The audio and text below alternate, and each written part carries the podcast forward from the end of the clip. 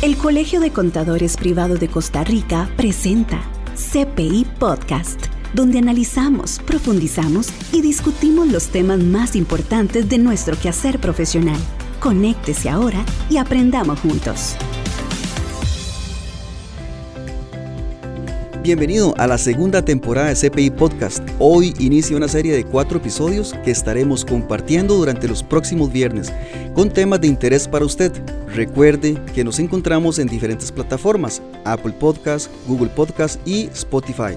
Así que por favor, ayúdenos a compartir los enlaces de estos episodios con los demás colegas. Y bueno, aquí estamos muy contentos porque me encuentro con Dafne Castro Quesada. Ella es contadora privada incorporada Además es vicepresidenta de la Asociación de Contadores de Juntas de Educación. Es exfuncionaria del Ministerio de Educación Pública y además es licenciada en Administración de Empresas con énfasis en banca y finanzas. Dafne, bienvenida al Colegio de Contadores Privados de Costa Rica. ¿Cómo se encuentra? Muy bien, Kevin. ¿Y usted?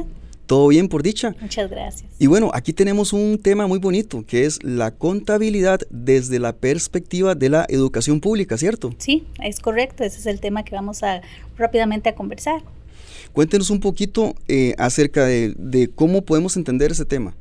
Ese tema se vincula básicamente con la ejecución presupuestaria o la ejecución de recursos públicos que administran las juntas de educación y las juntas administrativas y la importancia que tiene un contador en ellas.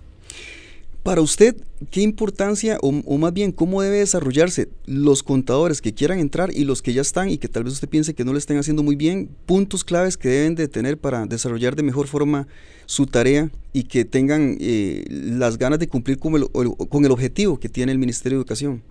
Para mí lo más importante que tiene que tener un contador es tener un conocimiento base de cómo funciona la administración pública porque la administración pública funciona muy diferente a la administración general o cómo administrar empresas. Entonces, para mí un contador tiene que ser como, como muy, muy elocuente, conocer administración pública, la ley de contratación administrativa, la ley de control interno, en fin, es una serie de leyes que funcionan en los centros educativos y que muchas veces los contadores no tenemos ese conocimiento si antes no hemos profundizado en lo que decimos las aguas públicas. ¿Pueden las juntas administrativas apoyarse bastante en el contador? Claro, de hecho es fundamental un contador en las juntas de educación y en las administrativas. Sin el contador no pueden ejecutar los fondos públicos, a los cuales tienen esa principal función las juntas. Estos fondos públicos, ¿qué dirección toman? Más que todo, sabemos que obviamente tal vez, qué sé yo, agua, electricidad y... Sí, sin, las juntas tienen que eh, velar por todo el cumplimiento de los gastos operativos y otro tipo de gastos. Incluso sin una junta, el centro educativo no podría brindar el servicio con eficiencia, con excelencia, porque las juntas son las que están siempre pendientes de que el recibo de la luz, como usted bien lo estaba diciendo, el agua, porque no podemos tener una, un aula sin luz, ¿verdad? incluso los comedores estudiantiles funcionan gracias a las juntas, porque ellas son las que ejecutan los recursos para contratar las cocineras, el tema de los alimentos, cumplimiento de menús, y ahí es donde entramos los contadores, ayudarles en esa ejecución para que se brinde efectivamente un servicio bien dado en la administración pública.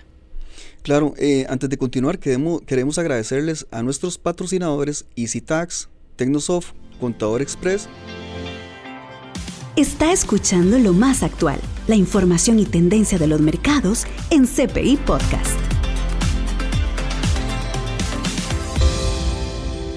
Eh, para continuar, me gustaría hablar un poquito de lo que es control interno. Yo siento que los contadores en todo lugar que estemos también ah, deberíamos de hacer control interno. Sí, y es muy importante el control interno en esta etapa de trabajar para juntas de educación, porque como somos digamos, las juntas son auxiliares, pero nosotros los contadores o el contador viene y funciona de una manera especial, porque nosotros somos los que estamos de primeros para decirle a las juntas antes de que se comote una, una anomalía o se ejecute de forma incorrecta un recurso. Si bien es cierto, ellas tienen esa función, pero ahí estamos nosotros como tirándole esos alertazos, ¿verdad? La ley dice esto, el artículo tal dice lo otro, el reglamento permite esto, entonces mejor hagámoslo de esta manera y así respetamos el bloque de legalidad. Sí, y bueno, este, el contador puede prevenir podría prevenir o casi siempre, o más bien casi siempre no, o puede ser que más bien el contador hasta que ya las cosas están hechas puede darse cuenta y si es así, él puede denunciar. Sí, se pueden dar, digamos, dos alternativas. Una, si el contador siempre va a las reuniones y está presente, en el momento se puede subsanar cualquier tipo de error que se dé. Pero si tenemos un contador que no participa en las sesiones de junta y da ese acompañamiento, se da de manera posterior. Y sí, sí puede hacer una denuncia, claro, porque también está en juego la figura del contador. Porque si no, entonces ahí es donde vemos que dicen, es que el contador no hace bien su trabajo, es que el contador no fiscaliza, es que el contador no hace aquí y acá. Pero claro, incluso en el reglamento de juntas permite que el contador se exprese y que quede en actas su posición. Claro, ahora, ahora bueno, este, le voy a contar algo que es muy, muy particular. Resulta que yo estudié en la escuela Joaquín García Monge. Es una de las escuelas más grandes de Costa Rica. Está aquí en Desamparados. Pero a mí me duele mucho ver que la escuela tiene una plaza muy grande, muy bonita, pero esa, plaza, esa plaza siempre está totalmente ensacatada, muy llena de zacate. Entonces, pues obviamente el contador no puede inferir, para eso está la junta, pero una, una consulta, ¿por qué será que ese tipo de cosas se dan? Algo tan básico como tener una plaza con el zacate recortadito, ¿por qué se mantiene así? Aquí lo más importante es que el contador tiene que visualizar que la ejecución o el presupuesto tiene que ir vinculado con el plan anual de trabajo. ¿Y quién es el que hace ese plan anual de trabajo? El director del centro educativo. Es el director. Entonces ahí vemos que ellos siempre tienen una línea que se llama mantenimiento de infraestructura, ¿verdad? Zonas verdes. Entonces el contador lo que hace es asignar recursos a una subpartida de servicios generales y ahí se vela por este tipo de actividades. Sí, porque es importante que si es una cancha de fútbol, la parte de esparcimiento es indispensable para los educandos. Claro, es, es muy interesante que eso esté sucediendo, porque entonces si hay una línea que está ahí, que es mantenimiento, y que la plaza es parte de la escuela y reciben educación física, se mantenga de esa forma. Correcto, pero ¿quién visualiza eso? Es el contador, quien hace esa vinculación y después da explicaciones y ahí se denota que está ejecutándose correctamente los fondos públicos. El contador tiene que informar a quién sobre, sobre el trabajo que él hace. A la Junta. A la Junta. Y también al director, porque se le envían a ellos de forma mensual informes. Y, se les deben de explicar, ¿verdad? Y se deben de explicar. Y podría el contador inferir en decir, vea, no se está liquidando o falta de, de liquidar esta partida presupuestaria. Correcto, correcto. Un contador todos los meses tiene que direccionar a la Junta a una sana y correcta ejecución presupuestaria. Entonces, los informes nos permiten a nosotros presentarlo en una sesión y así vamos guiando. Te decimos, por ejemplo, a la Junta, te falta, tenés tantos recursos en material didáctico. Entonces, ¿qué les parece si empezamos a ejecutar en esa subpartida y ahí les recomendamos una serie de, de situaciones que están incluidas en el PAD? Porque, por ejemplo, si tenemos una subpartida de activos y el centro educativo quería comprar o un objetivo comprar, por ejemplo, tablets, entonces ahí nosotros les hacemos la indicación. ¿Qué le parece a usted si con ese monto que tenemos ahí podemos, eh, digamos, cotizar y tal vez comprar unas tres o cuatro tablets? Mencionó usted que están incluidas en el PAD, dijo. ¿Qué es el PAD? El PAD es un documento que preparan el director en un consejo de profesores y ahí ellos canalizan todas las necesidades que va a tener durante un año un centro educativo. Consideran la luz, los gastos operativos, pero también ellos hacen una visualización más extensa de lo que desean hacer en el centro educativo. Por ejemplo, en este año están trabajando mucho en la parte virtual. Entonces ellos quieren tener activos eh, como tablets, quieren tener pantallas smart, ya algunas este, visualizan tener este, en pizarras inteligentes, ¿verdad? Un tipo de situaciones para que los chicos se vayan incluyendo en la temática virtual e inteligente. Correcto. Pero, son que entonces yo estoy viendo aquí que el contador tiene una función lindísima, muy importante, que es, no solamente este, registrar las cosas, sino también definitivamente tiene que asesorar. Así es, y así lo dice el reglamento. Nosotros asesoramos. Ah, el reglamento lo dice. Sí, el reglamento juntas. Entonces, cuando encuentras una persona que haga bien esa labor de asesoría, las personas que entienden la función, la temática, ¿verdad? No es que solo ellas se ejecutan, es que de verdad el contador tiene una función muy importante e interesante en el desarrollo de la ejecución de fondos públicos. O sea, podemos decir que coayudamos a la prestación del servicio de educación, que es muy importante en Costa Rica, desde una visualización pública. Sí, entonces estoy viendo aquí, estoy encantado porque el contador de fijo tiene una un papel preponderante en las juntas. Estoy viendo que registra, asesora, ve la parte presupuestaria. Es todo un pilar. Sí, correcto. Como en cualquier entidad. Sí, por eso es que es tan importante y destacarlo mediante este tipo de programas es importantísimo, porque así se entiende realmente cómo funcionan los centros educativos y por qué requiere de un contador y de un tesorero, ¿verdad? Que para nosotros es la figura tesorero-contador. La figura tesorero-contador. Ajá, que nace desde el Código de Educación. Ahora bien, este, sin decir nombres, sin decir instituciones, ¿le ha pasado que tenga que usted denunciar alguna situación anómala?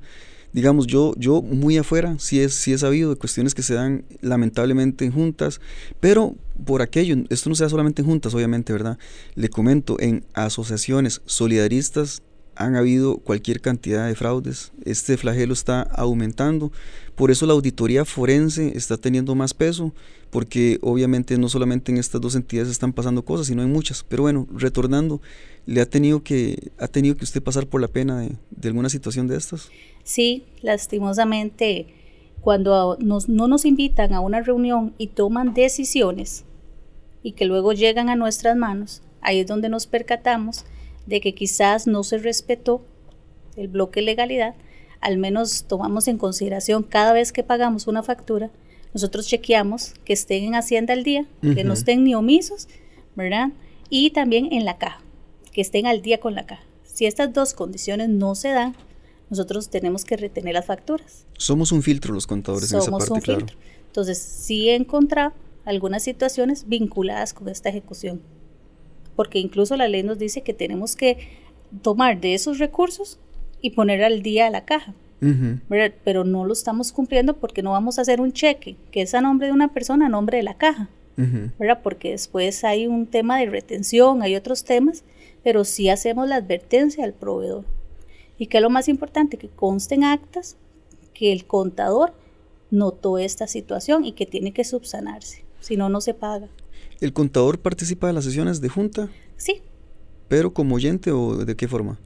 En realidad, vieras que las juntas este, siempre le toman la, a consideración al contador de muchos de los temas que van a hacer. Entonces es muy importante la presencia de un contador en una reunión.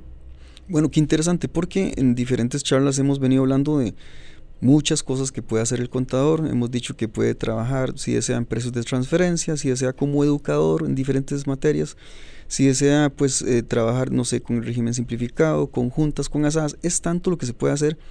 Pero además hemos venido hablando, Dafne, de que el contador puede ser asesor de juntas directivas. En este caso, pues por normativa y todo, eh, trabajar en juntas administrativas le toca así. Pero en general, en general, el contador podría eh, ser asesor de juntas directivas es un trabajo muy bonito que los contadores, y muchos lo están haciendo, pueden hacer. Incluso, le, incluso le comento, este, usted sabe que el caudal y la riqueza de muchas personas en Costa Rica ha crecido. No, es la misma Costa Rica que la de los años 80. Entonces, ya ahorita está eh, naciendo una necesidad de que haya personas que le ayuden a estas otras personas que tienen ese caudal, esa riqueza, a administrarla. Y eso se llama gestión del patrimonio. Y ya hay contadores, ya conocí a uno en especial, que me contó, Kevin, ahora yo estoy este, trabajando en gestión del patrimonio. Y entonces él nos comenta que este, el, trabajo de él es asesorar a la Junta, asesorar a los dueños, a los accionistas en cómo gestionar su patrimonio, que es esa parte de activo, pasivo y el patrimonio, esa parte, ¿verdad? Que se divide en aporte capital, aporte extraordinario, utilidades retenidas, toda esa parte. Entonces es un mundo muy bonito, Dafne. Yo pienso que sí, porque la debilidad muchas veces está en la falta de asesoría. Entonces, para mí la función de ser contador y asesor te da un panorama, porque podemos leer los estados financieros y podríamos inducir o guiar a las juntas hacia donde les conviene, ¿verdad? Entonces, para mí el contador es muy importante donde quiera que se empeñe, donde quiera que esté, siempre va a cumplir la figura de asesorar. Sí, y bueno, las juntas administrativas están ahorita en, en la luz o en la lupa porque resulta que en el periódico salió eh, ayer que hay varias juntas administrativas en San José que nombraron a Dedillo, la municipalidad de San José las nombró y son familia, como que una misma familia está en varias juntas. ¿Hay alguna normativa que diga que una, que una familia o que parentescos puedan estar en varias juntas? No, no hay una específica, ¿verdad? Pero sí, sí se toma en consideración que los miembros de la junta no deberían de ser familiares, no deben de ser familiares. Incluso la ley de contratación administrativa menciona que para contratar, y habla hasta de el cuarto grado de consanguinidad. Entonces, si esto se aplica para proveedores, evidentemente tiene que aplicar, tiene que existir una norma tácita que nos prohíba que los miembros de junta sean familiares. ¿Por qué? Porque ya entonces no hay puntos de vista diferentes para poder ver las situaciones que se presentan en un centro educativo, sino que todos van a venir con la misma línea y todos van a estar de acuerdo en contratar a A, B y C. Entonces por eso se necesita que sean de diferentes hogares, por decirlo de esta manera, ¿verdad? Que los miembros de juntas se escojan. Sí, Correcto, y bueno, les recordamos que este es un espacio del Colegio de Contadores Privados de Costa Rica para conectar y crear comunidad con nuestros profesionales. Es un espacio donde analizamos, profundizamos y discutimos los temas más importantes de nuestro quehacer profesional. Conéctese ahora y aprendamos juntos. Estamos analizando temas, discutiendo y llegando a puntos de acuerdo. CPI Podcast, una herramienta alternativa de nuestra comunicación. Dafne, este, también eh, es importante mencionar el trabajo que está haciendo la Asociación de Contadores eh, de Juntas con respecto a los aranceles, que pronto, pues a través del Colegio de Contadores Privados, en un trabajo que estamos haciendo eh, juntos, vamos a, tener nuevas noticias, ¿verdad? ¿Cuáles serían? En realidad la asociación está muy contenta y muy agradecida con el Colegio de Contadores Privados porque hemos visto el apoyo hemos sentido esa importancia de, rescatar la figura de tesorero contador, no siendo, digamos, remunerado como la forma que se ha venido haciendo, sino que es un nicho específico y que ameritaba tener una tabla de aranceles específica y usando, digamos, indicadores que usa el Ministerio de Educación también para, para hacer sus estudios, como el tema de la variable de matrícula, ¿verdad? que ellos usan hasta para distribuir la, la ley 6746. Entonces vemos con muy buenos ojos esta oportunidad que se nos está dando y estamos y la asociación espera que se llegue a dar y creemos, bueno, y se cree, ¿verdad? Que, que el MEP también va a estar ansioso de ver esta nueva propuesta. Y ya se está iniciando algunas propuestas para ver cómo se conversa y cómo el MEP también apoya esta nueva propuesta. Bueno, Dafne, es que resulta que este, el colegio la verdad es que tiene la obligación de velar por los intereses de los contadores, su mejoramiento económico, y en eso es lo que estamos. Y este, Dafne, para ir terminando nuestro segmento, me gustaría hacerle una consulta. Resulta que qué sucede con una persona, tenemos un contador, tal vez en algún, en cualquier lugar de Costa Rica, y él quisiera entrar en esta linda área que es ser contador de las juntas administrativas y de educación. ¿Qué paso le recomienda usted a esta persona? Pero de cero, porque pongamos el ejemplo que es una persona que no, no conoce el ambiente, si ha llevado sus contabilidades y todo, pero quisiera incursionar en este ámbito. Yo le diría a ese colega, a ese CPI que desea participar en el tema de juntas, que lea mucho, que haga los cursos que pueda, por ejemplo, presupuestos públicos. Presupuesto público. Muy importante. La ley de contratación administrativa, Ley de contratación administrativa. Ajá, la ley de control interno. Indiscutiblemente que, que lea y que consulte el reglamento de juntas, el actual, el que tenemos vigente, y que se incorpore con una mentalidad diferente al sector privado. Una vez que ya esta persona tiene conocimiento de este marco normativo que usted acaba de mencionar, pues para poder acceder entiendo que tiene que eh, participar en licitaciones, ¿es así? Sí, a los colegas, ¿verdad? Recordarles que es cierto, porque al ser una institución pública, de igual manera tenemos que participar como cualquier otro proveedor. Todavía no estamos eh, haciendo las gestiones a través de SICOP, pero sí se utilizan carteles para la contratación de un contador en un centro educativo. ¿Recuerda usted qué requisitos piden para, para participar? Así generalmente. Uno de los principales es ser CPI. Perfecto, bueno, eso está muy interesante. Y este, otra cuestión, eh, cuando nombran a un contador en este tipo de trabajos, eh, ¿tiene algún tiempo? Sí, lo más importante es que una vez que se ha nombrado un contador, el la regional tiene que darnos un traspaso. La dirección regional del Ministerio de Educación, que existen 27, ¿verdad? Distribuidas en todo el país. Ellos tienen el conocimiento de ese nuevo contador que va a entrar, el saliente, y hacen una documentación, nos entregan una conciliación al día y varias información para registrar las cuentas, porque ellas tienen sus cuentas en bancos públicos. Entonces ahí nos registran también nuestra firma para poder firmar o hacer otro tipo de gestiones, ¿verdad? Y es el MEP el que nos dice y nos da ese aval. No nos reconoce como profesional, sino como el contador de la escuela o de la Junta X. Qué bonito, me, encantó eso, el contador de la escuela tal y tal. Y este, este nombramiento tiene una vigencia. Según la ley de contratación administrativa podemos todavía tres años, incluso cuatro. Tres años. Ah, para la prórroga. Pero después se tiene que volver a hacer otro concurso de contratación. Muy bien, entonces en este momento hasta aquí estamos con CPI Podcast, la propuesta del Colegio de Contadores Privados de Costa Rica que expande conocimientos. Dafne Castro Quesada, si gusta, se despide de nuestros estimados colegas. Muchas gracias al colegio y a cada uno de nuestros compañeros CPI. Los invitamos también para que participen en esta gestión pública. Claro que sí, y recuerden este, compartir el enlace de este podcast para que más personas tengan acceso a la información. Dafne, muchas gracias y usted que nos escucha, muchas gracias. Nos escuchamos pronto. Hasta aquí CPI Podcast, la propuesta del Colegio de Contadores Privado de Costa Rica que expande conocimientos. Una mesa de discusión, análisis y profundidad con los temas más destacados que influyen en nuestro quehacer profesional.